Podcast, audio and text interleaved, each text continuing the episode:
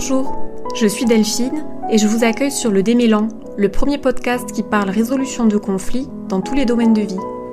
Je parle ici de toutes ces tensions relationnelles avec votre entourage, proche ou lointain, ces tensions qui vont de la petite querelle au choc des titans. Vous écouterez ici des hommes et des femmes qui vous raconteront de leurs conflits, de sa genèse aux solutions qu'ils y ont apportées et les leçons qu'ils en ont tirées. Le Démélan, c'est un espace de parole dans lequel, je l'espère, vous vous reconnaîtrez, vous vous sentirez compris, soulagé et pourquoi pas inspiré pour détricoter les nœuds de votre quotidien. Bienvenue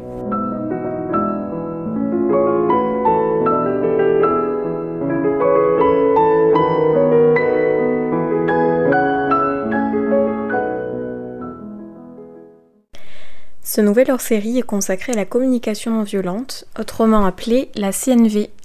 Et pour aborder cette thématique, j'ai l'immense joie de recevoir Thomas Dansembourg, auteur, conférencier et formateur en la matière. À propos, je vous recommande vivement la lecture de son dernier ouvrage intitulé Notre façon d'être adulte fait-elle sens et envie pour nos jeunes, paru aux éditions de l'Homme. Thomas y questionne notre façon d'être au monde, dans le rapport que nous entretenons avec nous-mêmes, mais aussi avec les autres et notamment avec nos enfants. C'est un véritable kit de survie pour parents et enseignants en détresse. Et ce sont justement des points que nous avons développés dans l'épisode d'aujourd'hui. Qu'est-ce que la CNV et qu'est-elle susceptible de nous apporter au quotidien? Comment sortir d'une logique binaire j'ai raison et toi t'as tort? Comment mettre de l'huile dans les rouages pour le bon fonctionnement d'une équipe, d'une famille ou d'un couple? Nous avons aussi touché du doigt des aspects plus politiques et sociaux. En quoi une meilleure connaissance de soi est-elle au service de la société et comment la cultiver? Comment créer un climat propice à l'écologie relationnelle dans des environnements qui sont initialement toxiques?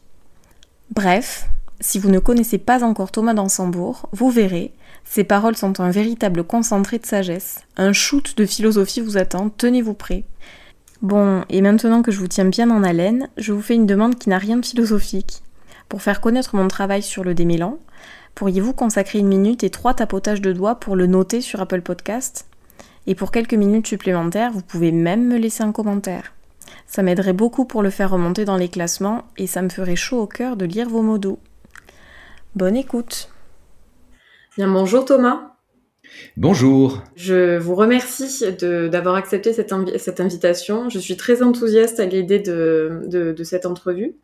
Dans un premier temps, je vous demanderai de vous présenter, euh, de présenter un peu votre parcours, votre activité actuelle.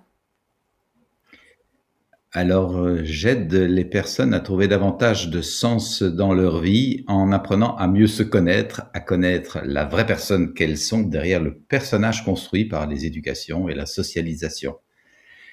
Et concrètement, j'enseigne notamment une approche qui s'appelle la communication non violente, qui est vraiment en, premier lieu un outil de connexion avec soi-même, de communication avec la personne que nous sommes. Et cette qualité de connexion améliore significativement notre capacité à nous exprimer vis-à-vis de l'autre, même si les choses à dire sont délicates, et à mieux comprendre ce que l'autre essaye d'exprimer, même si les mots qu'il emploie ne sont pas toujours délicats.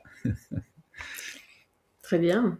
Dans vos propres mots, euh, est-ce que vous pourriez définir ce que c'est que la communication non violente et comment elle peut aider à mieux vivre les conflits?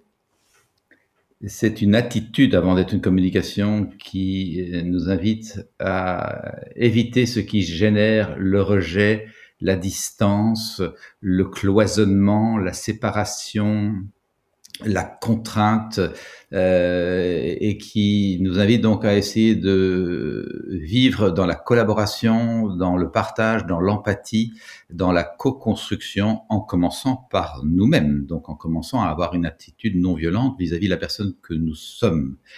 Et très pratiquement, on ne parle donc pas directement de causes et blessures, bien sûr, mais ce qui, ce qui peut amener à des causes et blessures, donc notamment nos jugements. Euh, si l'on frappe quelqu'un d'autre, euh, a fortiori si on lui plante un coup de couteau dans le dos, c'est que l'on a des jugements sur cette personne. Nous avons besoin d'apprendre à lever nos jugements et à essayer d'être en rapport avec la réalité autrement qu'en jugeant.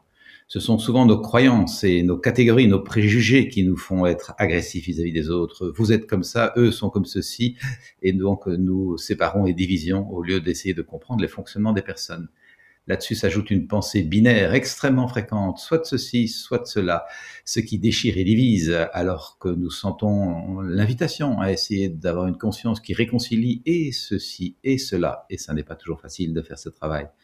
Et enfin, nous sommes vigilants également à éviter ce système de pensée qui nous fait faire les choses sous la contrainte. Il faut, je dois, j'ai pas le choix, c'est mon rôle, je me dois de. Et nous reproduisons ça sur les autres. Tu dois, c'est ton rôle, tu te dois de, etc. voilà quatre mécanismes de violence subtile sur nous, sur les autres. Nous nous jugeons, nous nous entretenons dans des croyances, nous avons une pensée binaire sur nous-mêmes, et puis nous avons des il faut sur nous. Et ces mécanismes, tant que nous ne les avons pas démantelés en nous-mêmes, eh bien, nous les reproduisons vis-à-vis -vis des autres et ça crée beaucoup de tensions. Vous dites un certain nombre de choses très intéressantes et, notamment euh, euh, l'importance euh, l'importance de se connecter à ses besoins, à ses propres besoins, avant de pouvoir se connecter à ceux des autres. Concrètement, quelles sont les étapes clés pour arriver à cette à cette connexion à soi et ensuite à la connexion aux autres? La fréquentation de soi est la clé de la connaissance de soi. Bien sûr, nous avons besoin d'apprendre à nous fréquenter, c'est-à-dire nous rencontrer, nous asseoir avec nous-mêmes pour nous comprendre, nous asseoir avec tout ce qui nous habite, les joies, les, moments de confiance, d'émerveillement, d'enthousiasme et de les décoder finement pour voir en quoi ça nous indique ce qui fait sens pour nous, ce vers quoi nous avons envie d'aller. Lorsque nous sommes joyeuses, joyeux, détendus, confiants, enthousiastes, la plupart du temps, c'est que euh, des besoins enfin, c'est toujours un signe que nos besoins sont nourris, besoin d'appartenance, besoin de lien, besoin de, de, trouver notre place, besoin d'être reconnu, besoin de liberté, besoin d'accomplissement. Et quand les besoins sont nourris, ils se manifestent par des sentiments agréables. Donc voilà une première clé pour savoir vers où j'ai envie d'aller et quand euh, je vais et quand, comment reproduire ce que j'aime bien. De l'autre côté, les sentiments désagréables renseignent des besoins qui sont en creux, en manque, quand je suis en colère, déçu, triste, défait, impuissant, que j'ai peur ou que je suis en rage, c'est que j'ai des besoins d'appartenance, de lien, d'être compris ou de comprendre, euh, ou, de trouver ma place ou d'avoir du sens dans ma vie qui ne sont pas nourris. Et donc, euh, la première personne qui a besoin de mon attention et de mon écoute quand je vais pas bien, eh bien, c'est moi. Et je peux m'apporter, ça c'est une grande clé de la communication non violente, je peux m'apporter l'écoute, l'attention, la considération, la reconnaissance que parfois j'attends désespérément des autres. Et dans mon travail, depuis plus de 25 ans dans cette approche, je peux voir que quand je suis dans une attente désespérée d'être aimé, d'être connu, que l'on me fasse de la place, d'être compris par, les autres, systématiquement, et je demande à personne de me le croire, mais juste de l'entendre et puis de le vérifier, c'est que j'ai besoin de me reconnaître moi-même, j'ai besoin de me faire de la place, j'ai besoin d'apprendre à me faire confiance, confiance. j'ai besoin de mettre mes talents au jour. Et euh, peut-être pour ça, demander de l'aide, mais ce travail de mise au monde de moi-même m'appartient ça peut être important pour les personnes de demander de l'aide euh, et peut-être de pas faire euh, ce travail euh, dans leur coin tout seul, mais, mais qu'il y a des, des, ressources qui existent pour pouvoir le faire ou collectivement ou, ou, individuellement en étant, en étant accompagné. Oui, absolument. C'est extrêmement précieux d'accepter que pour certaines choses, nous avons besoin d'être, d'aide. Savoir demander de l'aide, c'est un signe d'autonomie ça paraît peut-être contre-intuitif. Beaucoup de personnes pensent qu'être euh, autonome, c'est faire tout tout seul et se débrouiller à travers les ennuis, les intempéries, la, mouise, et ça crée beaucoup de solitude, de désarroi, euh, de ras-le-bol et au final de burn-out ou parfois même évidemment de, de, de, dépression. Eh bien, nous avons besoin d'accepter que pour vivre, nous sommes des êtres de convivialité, de communauté, de partage. Il peut se faire que nous ayons besoin d'aide et que ce soit vraiment donc un signe d'autonomie et de responsabilité que de demander de l'aide à temps. Personne ne euh, réchigne à demander de l'aide quand sa baignoire fuit, fuit, pardon, et que l'on a besoin d'un plombier. Mais on va demander à un plombier de venir nous aider. Eh bien, lorsque quelque chose fuit en nous, quand il y a une fuite ou en tout cas ou un bouchage, nous avons besoin euh, de parfois demander de l'aide pour déboucher ou réparer la fuite. C'est du même ordre. Il n'y a aucune honte à ça. Et effectivement, des outils extrêmement précieux existent aujourd'hui. Et hum, je souhaiterais qu'ils soient davantage connus du grand public, mais aussi de nos gouvernants, que nos gouvernants fassent savoir aux gens ne restez pas dans la mouise, apprenez à vous connaître. Et bien sûr, je souhaite que ça figure un jour dans les programmes scolaires, que tout enfant qui va à l'école ait l'occasion, avec les clés fondamentales de l'apprentissage qui sont lire, écrire et calculer, apprenne une quatrième clé aussi, si pas plus fondamentale, j'apprends à savoir qui je suis, comment je me sens, ce que ça dit de moi, quels sont mes talents, comment je peux les mettre au monde et, déployer le meilleur de moi au service de la vie communautaire. Mais j'ai aussi besoin d'apprendre à savoir ce qui m'attriste, ce qui me désole, ce qui me rend impuissant ou, ou, qui me fait peur ou qui me met en rage et que j'ai besoin de comprendre avant que de faire payer ma colère aux autres. Et là, nous voyons rapidement l'aspect citoyen de ce travail de connaissance de soi, l'enjeu d'intérêt et peut-être même de santé publique qu'il y a à bien se connaître. C'est ce que j'appelle dans mon travail de l'intériorité citoyenne. Notre vie intérieure ne regarde pas que nous, elle regarde vraiment notre vie sociale, elle, concerne notre vie sociale, elle, commande et même féconde notre attitude de citoyen. C'est un message très fort que vous donnez parce que ça, euh, à une échelle micro, ça permet de mieux se connaître euh, et de mieux se connaître en, portant son attention sur les éléments positifs, comme vous disiez, enfin, ou les, les, ce, dont, ce dont on a envie, ce que l'on cherche, ce dont on a, ce, dont on a besoin, et mais également en creux euh, sur ce qui nous attriste, sur ce qui nous met en colère, et, et donc euh, à l'échelle micro, je trouve ça très intéressant parce que ça, euh, sort du, comment dire, du scope du, développement, personnel dans lequel on peut, on tomber, euh, qui est de, se concentrer uniquement sur le positif et de laisser de côté l'aspect négatif. et à l'échelle macro, être mieux soi-même permet de mieux être en collectif et donc de servir une paix commune. C'est vraiment ça euh, l'enjeu. Il, n'y a pas de sentiment négatif, contrairement à une appellation qui prévaut largement dans notre culture très cartésienne, qui aime mettre les choses dans des tiroirs et souvent des tiroirs qui s'opposent. On a parlé tout à l'heure de la pensée binaire, hein, soit de ceci, soit de cela. Eh bien, euh, il y a les bons sentiments, il y a les mauvais sentiments, sentiments positifs ou négatifs. Classification est tragique parce que elle, si elle nous invite euh, tant bien que mal à aller vers la joie, la confiance et l'enthousiasme, je dis tant bien que mal parce qu'il y a quand même une sorte de culture du malheur qui nous fait croire euh, il faut pas trop se réjouir parce qu'après on va déchanter.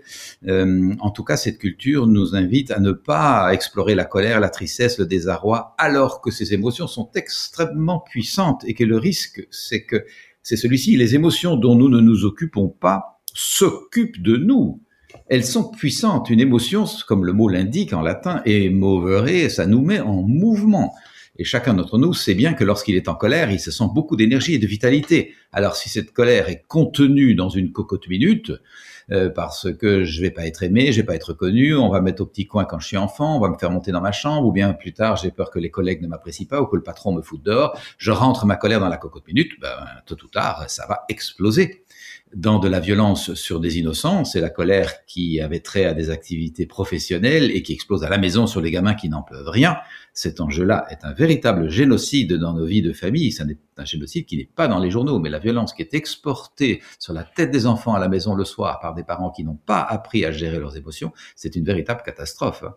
Et le risque, c'est que si la colère le risque aussi, euh, c'est que si la colère n'explose pas, si la cocotte minute n'explose pas, eh bien la cocotte implose dans la maladie, dans le burn-out ou dans la dépression. Nous voyons de nouveau combien cet enjeu de connaissance de soi est un enjeu de santé publique. Nous avons donc largement dépassé les enjeux du développement dit personnel que vous rappeliez tout à l'heure. Nous sommes dans du développement social durable.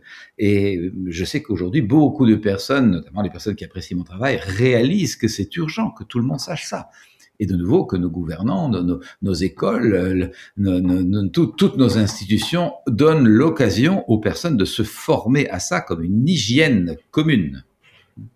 Oui, une, écologie relationnelle. C'est vraiment ça. Euh, alors du coup, si, si euh, je, reprends sur le, fait que bon, il n'y a pas de sentiments négatifs, mais peut-être au moins des, les, sentiments qui peuvent euh, générer un certain un certain inconfort à les vivre et qui peuvent euh, euh, inciter, la, personne à ne pas euh, à éviter les situations dans lesquelles elle vivrait cet inconfort. Est-ce que vous auriez peut-être des clés à partager pour accepter de vivre cet inconfort? Bien sûr. Bien sûr, la clé que nous proposons pour discerner les sentiments, c'est qu'il y en a qui sont agréables, c'est une expérience, c'est pas un jugement, ils se révèlent agréables à vivre et nous aimerions bien les, s'y entretenir ou les, reproduire. Et ceux-là, ils sont pertinents parce qu'ils renseignent des besoins nourris. Je l'ai évoqué tout à l'heure, si je suis joyeuse, détendue, confiante, c'est que des besoins d'appartenance, lien, accomplissement sont nourris. Et euh, ça me parle de moi, donc de vers où j'ai envie d'aller, ce que je veux maintenir ou même euh, accroître dans ma vie. De l'autre côté, les sentiments, euh, il y a des sentiments désagréables, c'est pas non plus un jugement, on ne les juge pas négatifs, ils sont juste désagréables, et là, ils renseignent des besoins qui sont en creux, et dont j'ai besoin d'apprendre à m'occuper. Alors on ne juge pas plus les sentiments qu'on ne jugerait un clignotant sur un tableau de bord. Quand vous roulez dans une voiture, vous avez une jauge à essence qui, lorsque euh, votre plein est fait, vous indique tu peux rouler tranquille, tu as de l'essence pour 400 ou 500 kilomètres. C'est agréable ce signal, ça renseigne un besoin qui est nourri et qui permet de voyager. Cette même jauge 400 ou 500 kilomètres plus tard va indiquer attention, tu es en creux, tu es en manque, dans 25 kilomètres, tu es en panne, autrement dit. Il est temps que tu t'occupes de ton besoin d'essence personne ne va juger négatif ce clignotant et arrêter de le regarder. On le regarde quand on conduit une voiture parce qu'on veut conduire avec sécurité, stabilité et arriver au bout du voyage. Eh bien, pour nos sentiments, c'est pareil. Il y a des sentiments qui sont pas forcément agréables dans notre clignotant, dans notre tableau de bord intérieur, mais ils sont drôlement pertinents pour nous permettre d'ajuster. Et donc, pour répondre à votre question, quand il y a des circonstances qui ne me plaisent pas, c'est vraiment super intéressant d'aller voir pourquoi, qu'est-ce que ça dit de moi, plutôt que d'exporter à la tête des autres. Je vous donne un exemple extrêmement familier, les réunions de travail avec un boss qui a une voix un petit peu forte et une posture, disons, à laquelle nous prêtons de, l'autorité eh bien, nous pourrions nous retrouver dans ce que j'appelle le syndrome de la culotte courte ou de la jupette courte. On, redevient une petite fille ou un petit garçon qui a peur de papa, de maman ou de l'instituteur ou de l'institutrice et qui est dans un rapport de soumission par rapport à l'autorité. Ça va pas nous aider dans l'équipe. Nous avons besoin de pouvoir indiquer au patron notre désaccord ou notre réserve ou notre proposition de regarder l'enjeu à gérer ensemble autrement. Nous avons besoin d'apprendre à nous affirmer. Et bien, plutôt que de dire je vais plus aux réunions parce que j'ai peur du patron, je vais travailler mon inconfort. Je me sens inconfortable par rapport à mon patron, sentiment désagréable. Qu'est-ce que ça dit de moi? Ah, ça dit que mon besoin d'estime de moi est en creux et peut-être en manque. Mon besoin de confiance en moi, mon besoin d'assertivité. L'assertivité, c'est la capacité à s'affirmer sans agressivité, prendre sa place simplement. Eh bien, euh, je vais donc saisir cette occasion d'inconfort pour grandir c'est en ça que la vie peut être vraiment une aventure passionnante, au lieu de projeter mon patron m'écoute jamais, c'est un personnage autoritaire, d'ailleurs il me rappelle mon père ou mon, premier patron ou je sais pas quoi, au lieu de projeter comme ça des images négatives qui sont pas forcément fausses, mais qui vont pas me parler de moi et qui vont pas m'aider à grandir, je vais tirer parti de l'expérience pour grandir. Là, la vie devient une belle aventure à vivre finalement euh, peut-être euh, accepter euh, accepter l'inconfort de changer pour pour aller vers un mieux-être derrière. Ah, absolument accepter l'inconfort de changer parce que souvent nous nous maintenons dans un inconfort connu. Nous connaissons mm. bien notre petit inconfort, il nous est familier et donc nous nous y attachons et nous pourrions même le prendre pour notre identité. Je suis comme ça, je ne changerai pas. Euh, la vie m'a fait ainsi et puis mes parents étaient comme ça aussi. Et alors je me plombe complètement. C'est moi qui tiens la clé de mon cachot et qui souvent l'ai jeté à travers les barreaux pour être sûr de ne pas m'en libérer. C'est surprenant, mais c'est extrêmement euh, constant dans l'accompagnement des personnes. Et je peux dire que moi-même, je me suis mis dans un cachot comme ça, à avoir des pensées extrêmement enfermantes par rapport à une liberté qui m'appartenait. et donc, nous avons besoin de remettre en question ça et de quitter cet inconfort connu en acceptant qu'aller vers un confort inconnu ben, suppose un certain inconfort. Je quitte quelque chose que je connais et je vais vers quelque chose que je connais pas, mais qui va être infiniment plus satisfaisant, tant pour moi que pour les autres. Parce que vous l'aurez sans doute perçu, en tout cas, j'invite les auditeurs à le percevoir, lorsque nous ne sommes pas heureux, lorsque nous rongeons nos petites misères, nous nous posturons parfois, pardonnez le néologisme, en, victime qui se plaint de tout mais qui ne transforme rien, eh bien notre vie n'est pas joyeuse pour nous. Ben ça, ça nous regarde. Mais malheureusement, on n'est pas tout seul. Ça ne rend pas la vie joyeuse à nos proches, à notre mm. conjoint, à nos enfants, à notre équipe de travail. Et puis ça sert pas le monde. Alors prendre soin de soi, prendre soin de nos proches et prendre sérieux le monde et, prendre soin du monde. Est-ce qu'il y a pas, est-ce que c'est pas là un objectif quand même drôlement encourageant et particulièrement nécessaire par les temps que nous vivons? Comme on le disait euh, plus tôt dans, notre, euh, dans, nos échanges, c'est vraiment de sortir de l'échelle micro et de voir à l'échelle macro les enjeux, les enjeux à de tels, à de tels changements personnels qui deviennent du coup collectifs. C'est ça. Absolument. En fait, je, voulais vous demander tout simplement si vous aviez un exemple de conflit personnel, enfin que vous avez personnellement vécu et qui vous a peut-être donné du fil à retordre, peut-être justement sur cet aspect de d'accepter d'aller vers l'inconnu du changement. Oh, j'en ai certainement beaucoup. Euh, et certains conflits ont trouvé une issue positive à, force de, de patience, de capacité de remise en question, de capacité d'écoute de l'autre et de temps consacré à essayer de garder le lien vivant. Mais je peux également partager que certains conflits n'ont pas trouvé d'issue positive. Et donc, euh, ce que je propose n'a rien de magique, c'est un jardinage. Nous jardinons en espérant cueillir de bons fruits. Mais il peut se faire que euh, la saison n'est pas bonne, il a gelé tard, et où il y a eu trop de pluie ou, ou trop de limaces, et finalement, nous ne recueillerons pas les fruits que nous espérons. Ça arrive effectivement. Euh, et donc, nous avons besoin d'avancer avec euh, à la fois ouverture de cœur euh, et, et, sans se fixer des attentes trop rigides. Euh, et c'est souvent parce que nous avons des attentes rigides que nos conflits se résolvent pas. Si nous restons dans l'ouverture en espérant seulement que le lien se rétablisse, que la, que la compréhension se fasse, il y a souvent plus de souplesse qui s'installe. Oui, c'est-à-dire que le, euh, si je comprends bien, le, conflit qui ne trouve pas euh, d'issue que l'on pensait positive à la base trouve une issue, une, voie, euh, comment dire, une prend un itinéraire bis et, et, permet de permet permet de prendre fin, mais on peut quand même récolter certains fruits qu'on n'avait pas anticipés à la base.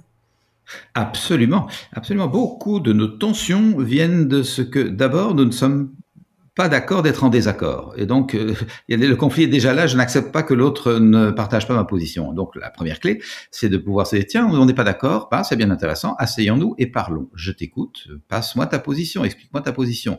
Je souhaite du respect et de l'écoute pour ma position, ben, le minimum, c'est que j'en ai pour toi du respect et de l'écoute. Donc, vas-y, je t'écoute. Et t'ayant écouté, je te laisse un temps de silence, parce que j'ai confiance que le silence après toi, c'est encore toi je paraphrase la jolie formule par rapport à Mozart, le silence après Mozart, c'est encore Mozart. Parce que je sais que quand tu me partages un truc délicat sur lequel nous savons que nous ne sommes pas d'accord et que je te laisse un temps de silence, je sais que tu es en train d'écouter tes Googles intérieurs, j'appelle ça comme ça, notre intelligence intuitive intérieure, notre intelligence émotionnelle intérieure, notre intelligence relationnelle intérieure, et que c'est très fécond ce temps de silence, parce que ça permet tout d'un coup de dire, tiens, je t'ai balancé ça comme ça, est-ce que je suis vraiment d'accord? Est-ce que je le vois pas avec une nuance? Est-ce qu'il n'y aurait pas une autre proposition? Donc, je laisse ce silence parce qu'il est fécond. Ensuite, tact et bienveillance, je reflète ce que j'ai, ce que tu m'as dit. Donc tu me dis que tu tiens surtout à ceci et que pour toi ce serait ça ou ça euh, la solution. Je reflète d'autant plus que ça me brûle les lèvres puisque je suis pas d'accord. Mais je suis conscient que refléter la posture de l'autre, la position de l'autre, ça ne veut pas dire que je sois d'accord. Ça veut juste dire que je suis d'accord qu'on soit pas d'accord, que je respecte cet humain. Je souhaite qu'il me manifeste du, respect. Eh bien, je lui en manifeste d'abord. Et, et, et, et en abondance, je veux dire, clairement. Quoi. Et, euh, et, donc, je crée ainsi petit à petit le climat d'écoute que je souhaite avoir en retour. Et à un moment, je dis, est-ce que j'ai écouté ta position? Est-ce que tu te sens compris, plus ou moins? Ok. Est-ce que ça te va de que je te passe la mienne? Et je vérifie. Et puis, euh, en principe, du fait que j'ai créé ce climat d'écoute, je peux passer ma position et aboutir à cet état où, eh bien, on est d'accord qu'on n'est pas d'accord, ça nous fait quand même un point commun, notons-le, mais nous n'avons pas besoin de décider là maintenant. Euh, beaucoup de conflits sont la, résolution de conflits est compromise parce que nous voulons résoudre là tout de suite, ce soir, là maintenant, ou à l'occasion de ce repas ou de, cette rencontre. Laissons mijoter, laissons nos intelligences individuelles se polliniser en sorte de co-créer une intelligence collective. Et hum, ne précipitons pas les choses, laissons juste comme ça, et on va voir, on se reparle demain ou après-demain. Et je peux témoigner de, nouveau, je demande à aucun auditeur de me croire sur parole, mais de, le vivre, d'en faire l'expérience, que j'ai vu ça des, des, dizaines, des dizaines de fois, le père qui est en chamaillerie avec son ado parce qu'il veut avoir raison et le, gamin veut avoir raison aussi, bah vous avez deux obtus qui se, qui se, se rencontrent comme deux béliers qui se tapent les cornes. Quoi. Eh bien, lorsque le père apprend, tiens, mais je peux laisser mijoter et refléter la position de mon gamin et puis laisser prendre un peu de temps, la plupart du temps, ce que j'entends comme écho, c'est que le père me rappelle en disant, ben, j'ai fait comme tu m'as dit, mon gamin est revenu deux jours après en disant, papa, ta position est pas complètement idiote, j'ai réfléchi. Et moi-même, entendant ça, j'ai pu dire à mon gamin, ben mon garçon, merci, parce que moi aussi, j'ai réfléchi à ma position et je pense qu'on peut se rencontrer. Et là, de nouveau, je demande à personne de me croire, mais on va très souvent trouver une troisième voie qui est infiniment plus riche que celle à laquelle le gamin s'accrochait ou le papa s'accrochait, parce qu'on a fait fonctionner nos intelligences de façon collective. On ne s'est pas imposé un truc à l'un ou à l'autre. Et j'aime résumer ça par cette formule-ci. Il y a bien plus d'intelligence dans deux cœurs qui essayent de se comprendre. Et je dis bien essayent parce qu'on n'y arrive pas toujours. Il y a bien plus d'intelligence dans deux cœurs qui essayent de se comprendre que dans deux intelligences qui veulent à tout prix avoir raison. Quand on veut avoir raison, on ferme ses capacités d'empathie et d'écoute de l'autre. On n'est plus à l'écoute. On est dans un rapport de force. On assène des coups de, des coups de gourdin j'ai raison parce que, pang, grand coup de gourdin. Et d'ailleurs, tu as tort, repang, parce que, euh, voilà, euh, voilà, de nouveau coup de gourdin. Et, ou bien alors, bon, on s'enfuit en disant, bon, bon, bon, tu as raison, et fous-moi la paix. Et là, je me replie dans ma grotte. Mais entre gourdin et grotte, la plupart du temps, on a guère évolué depuis Cro-Magnon nous sommes à un état extrêmement primaire de la négociation des conflits. C'est malheureux. Hein on va sur la Lune, on creuse des tunnels sous la Manche, on roule dans des TGV à 400 km à l'heure, on, on, est super efficace dans l'ordre du faire, mais dans l'ordre de l'être, il y a encore quelques compétences à développer. C'est sortir de la logique euh, gagnant-perdant et chercher une logique gagnant-gagnant dans le dans, dans, dans l'intelligence collective, euh, dans l'intelligence des deux cœurs qui se rencontrent. Et au final, on est davantage gagnant euh, dans cette, dans cette optique. C'est vraiment ça. Dans mon dernier livre sorti il y a, juste un an, en octobre 2020, euh, qui s'appelle Notre façon d'être adulte fait-elle sens et envie pour les jeunes, et qui s'adresse bien sûr pas seulement aux personnes en rapport avec des jeunes, mais à tout être humain qui a envie de retrouver sens et envie dans sa vie, je montre dans le premier chapitre cinq mécanismes autobloquants qui hum, correspondent au paradigme dont nous sommes en train de sortir, heureusement, mais à la, au système de pensée qui a prévalu à, la, à la société que nous avons créée et qui se révèle, nous le voyons bien, autodestructrice. Nous avons un, un, rapport à la vie, au vivant, qui est très très brutal et, qui amène des, risques importants que nous commençons heureusement un peu à, à, percevoir. Et un de ces mécanismes autobloquants, c'est la culture du malheur, le goût du drame, l'attachement à ce qui va pas, la capacité à pointer tous les dysfonctionnements, tous les manques, etc. Et au détriment complet de la capacité à se réjouir, à s'enchanter, à voir ce qui va. Et ça, ça nous plombe individuellement, mais aussi collectivement, nous avons besoin de réapprendre à regarder les choses. Il y a bien plus de choses qui vont bien sur la Terre que de choses qui vont mal.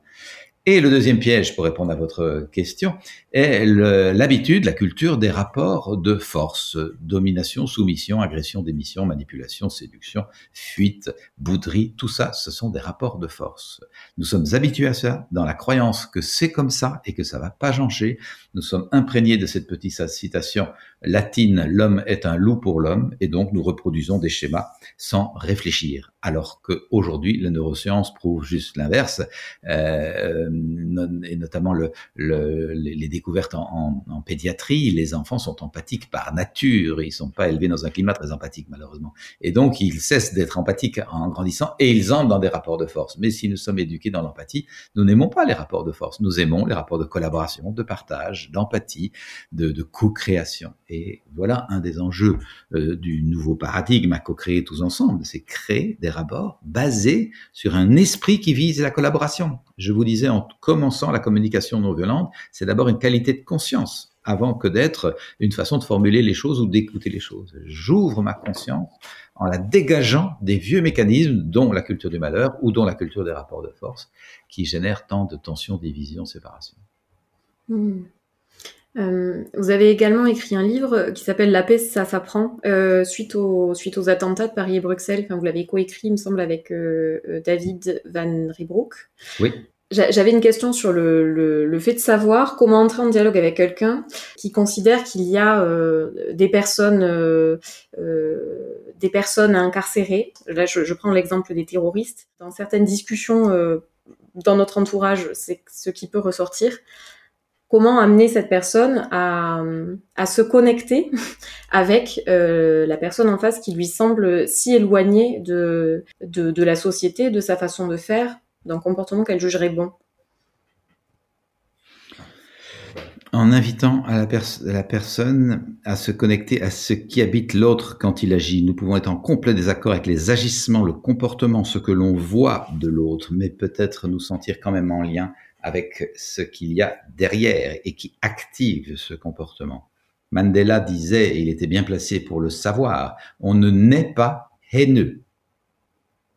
Un enfant ne naît pas haineux. Qu'est-ce qui le fait devenir haineux? Eh bien, pour m'être occupé de jeunes de la rue, euh, des gamins en difficulté, pris dans la drogue, la délinquance, les gangs de rue, la prostitution, le deal, etc., pendant dix ans, et ça a été un pivot puisque j'étais avocat et que cette activité sociale, bénévole, à laquelle j'ai consacré tout mon temps pendant dix ans, hein, tout mon temps libre, m'a vraiment fait pivoter et donner le goût de devenir thérapeute.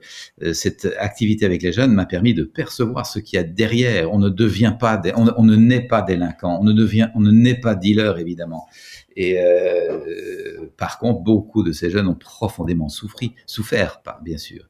Et euh, et je donne volontiers l'exemple suivant. J'ai vu des jeunes balancer des pavés dans les vitrines, taguer les murs et jouer du cutter dans les transports en commun. C'était encore gentil parce que certains jouaient euh, du couteau euh, dans les rues pour euh, arracher les sacs à main. Mais prenons juste ce cas-là, que je n'aime pas le comportement qui agresse les, biens publics ou, les magasins, etc. Mais si je vais à l'écoute de ces jeunes, si j'allais à l'écoute de ces jeunes et que j'essayais de comprendre, mais qu'est-ce qui t'a pris de faire ça? Le jeune me dit, mais moi je suis personne, personne ne me reconnaît, personne ne sait que je suis un artiste, mais mon tag sur le mur de la mairie, tout le monde l'a vu, il est même dans les journaux de la commune. T'as vu ça? Ah besoin de reconnaissance. Et puis moi, je suis tout mm. seul, j'en ai marre de jouer euh, au, au, volet dans des cours en béton, mais tout d'un coup, les copains m'ont dit, viens, on va balancer des pavés dans la rue Pétonnerre, tu vas voir, ça est hyper excitant. Et c'est vrai, là, je me suis senti éclaté, je me suis senti vivant, tout d'un coup, la vie, la vie est palpable. Ah, besoin de sentir que la vie est palpable, que, que, l'on est vivant, oui. Et puis après, euh, moi, je partais tout seul, ils m'ont dit, mais non, viens, on va aller bousiller la rame de métro, et puis on va fumer des pétards, boire un, un, bac de bière. Et, et tout d'un coup, j'ai senti que j'avais de l'appartenance, j'avais du monde autour de moi. Et je pose la question à ceux qui nous écouteront. Est-ce que vous, vous pouvez vivre sans être reconnu, sans avoir de l'appartenance et sans vous sentir vivant, vivante? Non. Moi qui vous parle, je peux pas vivre un instant sans ça. J'ai juste eu cette chance, ce miracle d'avoir des parents aimants, une famille nombreuse, un entourage bienveillant qui m'a donné très vite un sentiment d'appartenance, de lien, de soutien, un sentiment de reconnaissance. J'ai ma place, j'ai le droit d'exister, je me sens aimé, je me sens encouragé à développer mes, mes, mes talents et tout ça fait sens dans ma vie.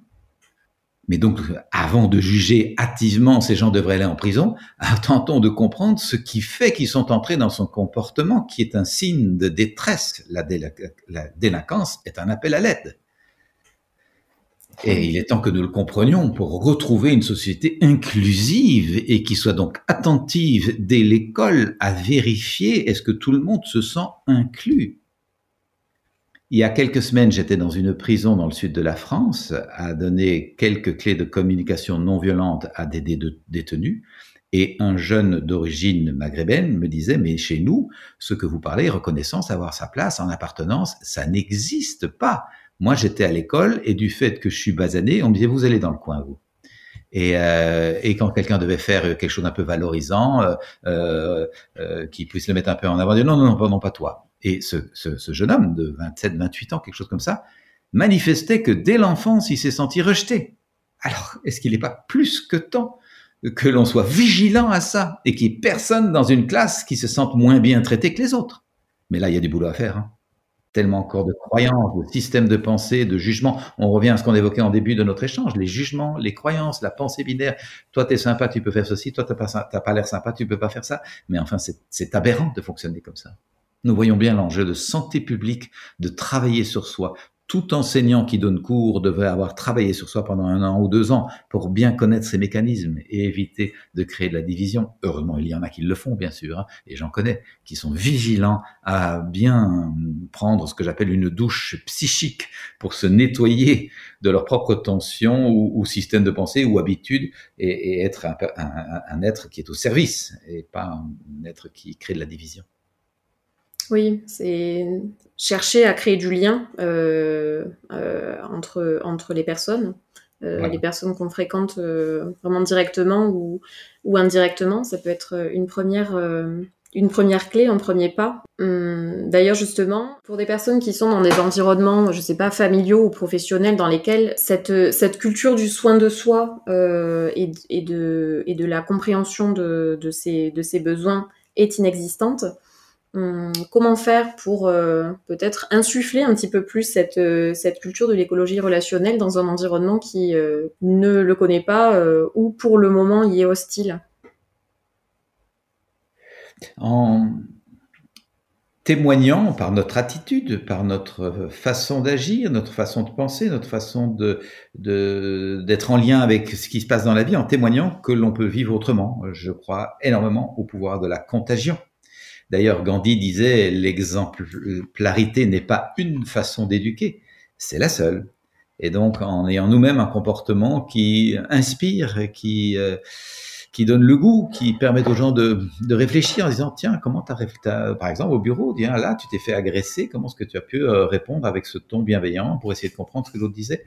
Et pouvoir répondre, mais j'ai pas senti de l'agression. Bien sûr, les mots n'étaient pas agréables à entendre, mais j'ai senti de la souffrance. Et donc, je me suis mis en lien avec la souffrance. Ah, bon, et comment tu fais ça? Eh ben, j'ai appris l'empathie, d'essayer de ne pas être accroché par ce que l'autre dit, mais d'être conscient de ce que l'autre vit. Ah, et comment est-ce qu'on fait ça? Et ainsi de suite, créer, vous voyez, des climats où on s'interroge sur nos vieilles habitudes et on accepte de remettre en question notre inconfort connu pour aller vers un confort inconnu.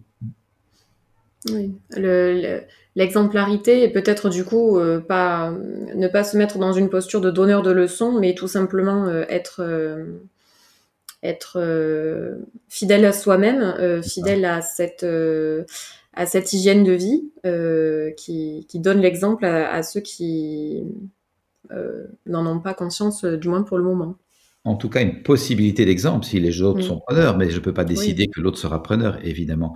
Et effectivement, ne, ne, ne, pas être euh, donneur de leçons, parce que ça, c'est encore un rapport de pouvoir. C'est moi qui sais comment tu devrais faire. Ben non, chacun avance à son rythme. Et, et, même si parfois, euh, bien sûr, on peut être un peu inconfortable, parfois même agacé par les attitudes des autres, voilà, le chemin de vie appartient à chacun. On peut encourager, mais on ne peut pas changer l'autre. Oui.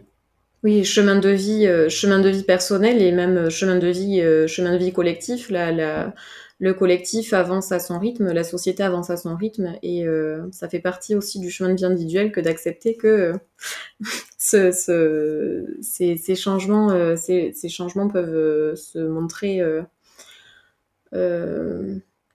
longs. En tout cas, un rythme différent que celui que nous aimerions. C'est ça. Euh, est-ce que justement vous avez des, exemples que vous avez personnellement vécu de, de voilà de, de, d'environnement collectif euh, par l'exemplarité? Oui. Écoutez, regardez les personnages charismatiques de notre histoire récente ou contemporaine.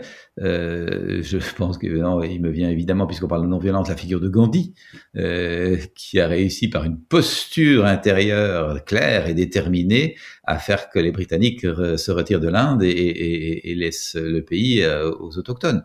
C'est une posture intérieure qui demande beaucoup euh, de de détermination et d'ancrage. Et donc nous voyons bien que la non-violence, c'est pas laisser tout faire, c'est pas euh, démissionner, c'est au contraire être extrêmement fort, mais sans être agressif. Nous pouvons voir l'exemple de Nelson Mandela, plus récent, mais qui, à l'occasion de plus de 30 années, 33 ans, je pense, d'emprisonnement, a développé une vie intérieure extrêmement forte, bien ancrée, lui permettant d'opérer des transformations sociopolitiques considérables quand il s'est trouvé euh, à la présidence. Euh, transformation qui était impensable quelques années plus tôt. Et donc, nous, voyons, Václav Havel, c'était la même chose en, en ex-Tchécoslovaquie, euh, des années d'emprisonnement, euh, effectivement, sous le régime soviétique et, donc beaucoup de maturation intérieure et d'espace intérieur, de vie intérieure, de vie spirituelle, lui permettant d'opérer des transformations majeures. Alors nous voyons de nouveau cette dimension citoyenne d'apprendre à développer une vie intérieure profonde qui nous permette de nous ancrer dans notre essence et de ne plus être coincé dans notre ego. C'est vraiment un enjeu c'est pas qu'une boutade que nos hommes politiques auraient besoin d'apprendre, je pense. oui, mais ça, ça, ça, partirait d'une meilleure, d'une meilleure culture de soi. Euh, oui, c'est ça. Et je ne veux pas pointer les hommes politiques parce qu'ils sont le fruit de la conscience collective. C'est, ils, représentent notre notre niveau d'éveil euh, collectif, qui, qui mériterait d'être un petit peu accéléré. Donc, je, je, crois que chacun de nous a besoin de bien comprendre son ego pour pouvoir le mettre gentiment euh, euh en, en, veilleuse et agir au service de l'être peut-être. C'est, euh, je, ne sais pas hein, si parmi les auditeurs euh, se cachent des, hommes politiques euh, ou du moins des, peut-être des, décisionnaires ou des, bras droits. mais comment, quelle, place pourrait avoir la, communication non violente dans la politique? Comment est-ce qu'elle pourrait concrètement se, se mettre en œuvre? Eh bien, l'objectif, ce serait d'arriver à créer du nous Regardez jusqu'ici un débat euh, entre hommes politiques, hommes ou femmes politiques, bien sûr. Euh, c'est plutôt je, je, je pense que ceci et tu, tu, tu es dans l'erreur et il n'y a pas de nous il n'y a pas d'écoute. Il y aurait vraiment un immense euh, bénéfice, comme je l'évoquais avec la relation entre le père et l'ado tout à l'heure, à prendre du temps de réflexion, à essayer de comprendre la posture de l'autre, surtout si on n'est pas d'accord avec elle, pour voir mais qu'est-ce qui anime l'autre derrière les mots qu'il emploie, et à créer ainsi de la communion, de la convergence, plutôt que de l'opposition et du rejet. Et pour ça, la communication non violente se révélerait euh, extrêmement efficace et, et, transformante pour justement arriver à trouver cette fameuse troisième voie qui n'arrive que quand on s'est écouté mutuellement et que tout d'un mm. coup on s'est, je dirais, pollinisé l'un l'autre et qu'il se dégage beaucoup plus de, de, de, de, sagesse, de profondeur de cette façon de prendre des décisions. Donc, pour, pour moi, la communication non violente ou d'autres approches de ce type sont vraiment des enjeux urgents à développer, bien sûr. Oui, oui, euh, pour reprendre l'exemple, par exemple, de vos, pour reprendre l'exemple des délinquants euh, que, vous accompagnez, qui euh, pouvaient avoir des, actions qui, des actions violentes à l'égard du, des personnes ou du, du mobilier urbain, que sais-je. le réflexe que l'on peut avoir, c'est de penser aux besoins de sécurité de la personne qui se sent attaquée, mais pas chercher à voir quel est le besoin derrière l'acte de délinquance qui, qui est commis.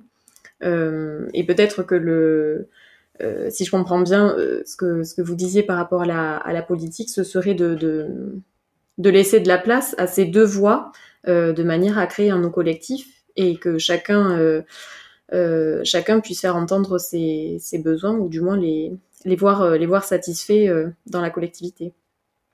Euh, pour moi, c'est vraiment une urgence que d'écouter les deux enjeux. Bien sûr, la sécurité des, personnes, mais aussi le besoin d'expression des autres. Euh, j'ai profondément l'intuition que si nous avions développé dans nos démocraties des cellules d'écoute de ce que les gens ressentent euh, de façon beaucoup plus régulière que des élections tous les quatre ou cinq ans selon les pays, eh bien un phénomène par exemple comme le comme celui des gilets jaunes aurait pu être compris, euh, écouté, reconnu euh, avant qu'il ne dégénère dans toute cette violence qui a quand même bousillé le, le climat social pendant des mois.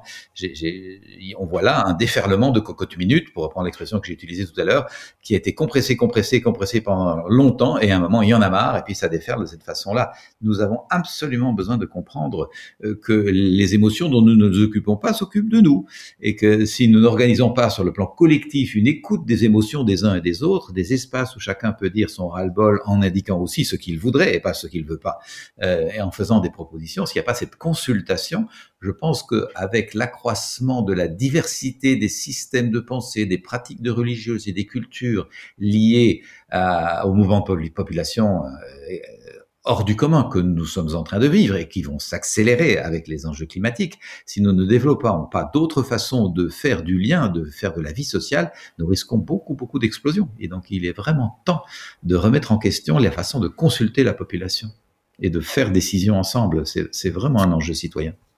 Oui, c'est un message qui est tout aussi important dans n'importe quelle organisation humaine, parce que là, on parle de société, euh, donc, euh, enfin, avec... Euh, beaucoup de personnes et donc beaucoup d'individualités, beaucoup de, valeurs propres, de, de, croyances, d'éducation, de, racines, mais ça peut aussi valoir à l'échelle d'un couple, à l'échelle d'une famille, à l'échelle d'une organisation professionnelle. et j'entends que c'est très important de de chercher, euh, de chercher à créer du lien avant tout, du lien entre les personnes et avant, euh, peut-être d'obtenir un résultat donné. C'est fondamental. Merci d'évoquer ça si clairement. La petite devise de la communication non violente, c'est le lien d'abord, le résultat ensuite. Le lien d'abord, le résultat ensuite, ce qui est, vous l'entendez, juste à l'inverse de nos habitudes, euh, piégées par le faire, faire, faire, faire, faire. Nous sommes dans euh, d'abord le résultat, euh, aboutir, résoudre le conflit rapidement, trouver la bonne solution, et le lien, ben, on verra s'il reste du temps pour ça, et la plupart du temps, il reste pas de temps pour ça. C'est ce qui fait que les enfants sont éduqués en entendant range ta chambre, brosse tes dents, mets ton pyjama, t'as préparé mmh. tes devoirs, n'oublie pas ton sac de sport, blablabla. Bla, bla, bla, On était éduqués dans le rapport aux choses à faire, en oubliant complètement la qualité d'être. Et c'est ça qui génère tant de tensions. Beaucoup de jeunes arrivent en disant je veux du lien, je veux de la présence, je veux de l'attention, je veux de la tendresse, je veux de l'espace pour rêver, de l'espace pour ne rien faire, pour être dans une vacuité créatrice. Et malheureusement, les parents sont hyper stressés et par la force des choses, néglige cela. C'est un, des aspects que je développe dans mon bouquin dont je vous ai parlé, notre façon d'être adulte, fait le sens et envie pour les jeunes? Mais socialement, nous avons vraiment besoin de dépasser cette euh, course à tout bien faire et de reprendre le contrôle de la course en euh, organisant des temps réguliers pour être. Et j'en ai fait l'expérience il y a une bonne quinzaine d'années. J'ai animé pendant 5-6 ans, un groupe de parole dans un hôpital euh, ici à Bruxelles en soins palliatifs. Donc, comme vous le savez, le soin palliatif, c'est euh, les derniers moments de, vie d'une personne qui est accompagnée, non pas pour aller mieux, mais pour mourir dans la paix la plus grande. Et, euh, et donc, il y a beaucoup de souffrance dans l'équipe parce qu'on a pris soin, mais la personne va quand même mourir. Il faut accueillir les familles qui sont très dépitées, et donc ça demande d'être bien bien centré pour faire ce genre de soins, sans entrer en burn-out, en épuisement ou en dépression. Eh bien, euh, la fondatrice des soins palliatifs avait réalisé qu'il faut donc, pour que cette équipe demeure, qu'au moins une, mois, une fois par mois, on puisse se parler autre chose que des, d'autres choses que des choses à faire, mais de la hmm. qualité d'être. D'où la, la, création de groupes de parole de deux heures tous les mois ou toutes les trois semaines, en sorte que au moins dans toutes ces tensions, chacun soignant, aide-soignant, infirmier, chef infirmier et médecin, tous ensemble sur un pied d'égalité, on se rassemble non pour un ordre du jour, mais pour partager les bonnes nouvelles que l'on célèbre et que l'on fête, quand quelqu'un va mieux ou quand quelqu'un est vraiment mort en paix, etc., qu'on a quand même envie de, célébrer cet, accomplissement, mais aussi partager les douleurs, les tristesses, les désarrois, les conflits, les tensions, ce qu'on n'a pas aimé dans la gestion d'équipe, euh, le manque d'attention, de reconnaissance de la part des supérieurs vis-à-vis des autres, etc. Et euh, ce, dans un climat de bienveillance pour nettoyer les tensions. Et au fond, ça reprend l'expression classique bien connue, nous avons besoin de nettoyer notre linge sale en famille. Et eh bien voilà, hmm. une communauté qui travaille, c'est une sorte de famille, au moins professionnelle, elle a besoin de nettoyer son linge sale. Et ce que j'ai vu, c'est que ces personnes disaient, on ne peut plus vivre sans ce groupe de parole. C'est vraiment l'endroit où on resserre les liens en fêtant ce qui va bien, mais aussi on nettoie et on évite ce qui pourrait desserrer les liens on, s'occupe de la colère qui n'a pas été dite, on, s'occupe de ce silence que l'on a pris comme euh, de, du rejet, on s'occupe de ce mouvement d'épaule qui a pu être vécu comme agaçant, et on prend soin. Et depuis que j'ai fait ça, dans pratiquement toutes mes conférences, et en tout cas dans tous mes livres, j'indique, nous avons besoin de créer des groupes de parole dans toutes les communautés dans toutes les écoles, dans toutes les entreprises, dans les administrations, nous avons besoin d'avoir des espaces où, comme on papotait autrefois euh, en allant laver son linge à la source ou en conduisant le troupeau au pâturage ou en prenant un verre sur, au, bistrot du village, hein, nous avons besoin d'espace pour que le nous se vive indépendamment du projet des choses à faire et de l'ordre du jour. Hmm.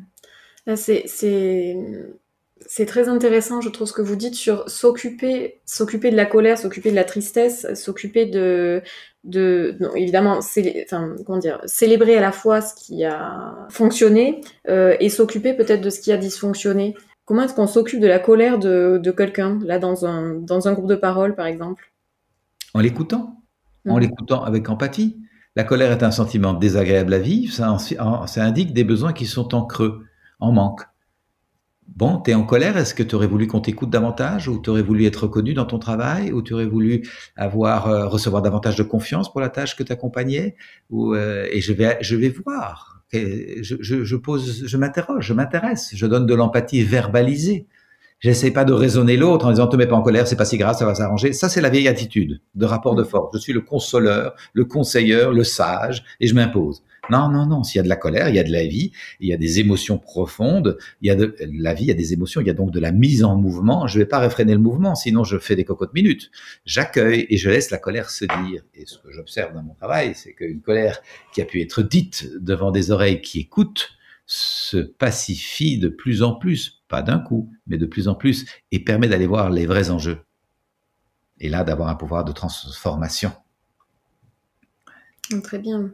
Et ça, après, ça, ça nécessite d'être euh, d'être disponible à écouter la colère de l'autre. Euh, et parce que cette, ce sentiment de colère ou l'expression du besoin de l'autre euh, peut éveiller en, en nous des sentiments désagréables sur la situation qui vient d'être vécue, sur le fait que nous aussi, on a besoin d'être entendus.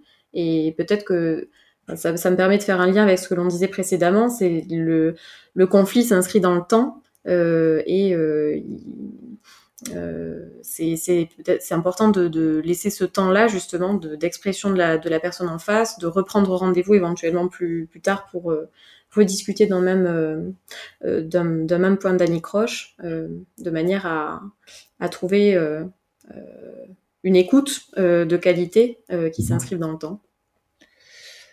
Oui, ça s'inscrit dans le temps. Et donc, pour pouvoir être disponible à accueillir l'éventuelle colère, de l'autre, euh, par exemple dans la réunion d'équipe, au travail, etc., et pouvoir euh, d'emblée avoir de l'empathie pour cet être humain, ça suppose que j'ai travaillé une empathie profonde pour l'humain que je suis dans les jours qui précèdent, dans les semaines qui précèdent, dans les mois qui précèdent, que je sois bien relié à toutes les parties de moi pour ne pas bondir moi-même en colère dès que l'autre est en colère, ne pas entrer dans les rapports de force en accusant, projetant, critiquant et en étant dans un état de bienveillance et de capacité d'accueil de la colère de l'autre. Rien ne dit que ce soit facile. Hein vous avez une nuit difficile, les enfants en bas âge, vous avez mal dormi, le petit est malade, vous arrivez quand même au travail, euh, vous êtes tendu, les embouteillages, et tout d'un coup à la réunion, quelqu'un vous agresse. Waouh hein Arriver à être à l'écoute de ça, c'est de la non-violence septième dan. Hein et inversement, vous avez une journée terrible au, au, boulot, euh, des difficultés avec le patron, c'est pas compris, la réunion s'est mal terminée, euh, le fournisseur euh, vous a traité d'une façon qui vous plaît pas du tout, le voisin de, de plateau en entreprise, son comportement vous agace, etc. Vous rentrez à la maison et tout d'un coup, les gamins ont besoin d'attention, d'écoute, ce chamaille, etc. Restez zen, présent et attentif, c'est de nouveau de la communication non violente septième dan. Ça n'est pas facile, ça demande que je sache prendre un sas de transition entre le travail et le retour à la maison pour éviter le génocide dont nous avons parlé tout à l'heure. Eh bien, tout ça, ça se muscle. Et j'aime rappeler avec très grande clarté que si l'on sait faire la guerre depuis des millénaires, c'est qu'on s'y forme et qu'on s'y discipline et qu'on a même un ministère de la guerre qui s'appelle la Défense nationale avec des budgets, avec des camps d'entraînement, avec des méthodes et des pratiques. Et finalement, on arrive à faire la guerre, malheureusement, puisqu'on s'y a préparé. Eh bien, la paix, c'est pareil, on sait faire la paix si on s'y forme, si on s'y discipline, si on s'y prépare, si on s'y entraîne, euh, si on a créé des rituels de pacification de soi pour être un être disponible qui sait pacifier les choses dès qu'elles se tendent, dès qu'elles deviennent un peu, euh, dès que les climats deviennent agressifs. Et de nouveau, on voit que ça n'a rien de bisounours, hein, ce dont on parle ici. C'est pas un petit truc sympa, New Age, la paix. Hein. C'est vraiment une hygiène de conscience. Oui. Oui, et ça, ça s'apprend. C'est euh, comme, euh, comme vous disiez, comme, bon, là, comme la guerre, euh, comme les maths, comme le piano, comme le saut à la perche. ça, ça. nécessite de, de l'entraînement et de la discipline. C'est ça. Hmm. Très bien. Et ça, je souhaiterais que ce soit de plus en plus connu. C'est pour ça qu'on a fait ce petit bouquin avec mon ami David Van Reboek après les attentats, pour faire passer le message. Attendez, les amis, tout le monde rêve de la paix, mais personne ne s'y emploie. Hein euh, pourtant, la paix, ça s'apprend, vous l'avez rappelé, comme le foot, les maths, les, langues étrangères, euh, n'importe quel autre sport ou instrument de musique. C'est une régularité, c'est une attention, c'est une détermination, c'est de la patience, ce sont certains efforts et c'est surtout du temps. Et, et à ce moment-là, nous pouvons envisager d'être plus en paix. Il est temps que chacun sache cela. Et le deuxième message que nous voulions faire passer, c'est que des outils existent et qu'il est temps aussi que l'on déploie ces outils, qu'on les utilise et qu'ils sortent du champ du développement personnel dans lequel ils se trouvent un peu cantonnés jusqu'ici, alors qu'au fond, ce sont des outils de transformation sociale.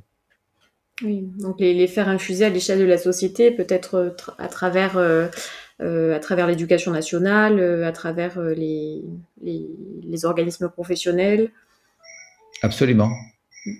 Absolument. C'est vraiment un, un, bah on le voit bien, le, le, la perte de sens et donc les addictions et la violence qui s'instaurent de plus en plus, le burn-out, l'épuisement professionnel, mais également le harcèlement euh, dans les classes ou au travail. Et euh, et tout, tout ce mal-être, c'est une véritable épidémie euh, de voir autant de personnes en mal-être aujourd'hui. À mes yeux, c'est vraiment un enjeu sanitaire que de donner des outils aux citoyens pour se sortir de ça autrement qu'en se bourrant de médicaments. Hein. On n'est pas sur Terre pour avaler des médicaments, on est sur Terre pour trouver le sens de sa vie. Et je dis pas qu'un petit passage par des médicaments lorsqu'on vit une très très grosse dépression ne peut pas nous aider. Mais l'idée, c'est surtout d'aller voir à l'intérieur de soi qu'est-ce que j'aimerais vivre, quel est le sens de ma vie, euh, et comment est-ce que je peux mettre au monde les beaux talents que j'ai? Et quand je dis ça, euh, c'est pas de l'angélisme. Je sais que tout le monde a des talents. Depuis que je me suis occupé de gamins dit euh, incurable, récidiviste, tolard à vie, je sais qu'il y a un trésor vraiment merveilleux dans le corps de chaque, dans le cœur de chacun, pardon, et qu'il attend juste notre bienveillance pour être mis au monde. Hmm. C'est un, c'est un beau message, euh, c'est un beau message de la fin. Merci beaucoup Thomas pour votre, pour votre partage. Je pense qu'on a, on a dit beaucoup de choses, euh, beaucoup de choses importantes et c'était, c'était très précieux pour moi. Au revoir.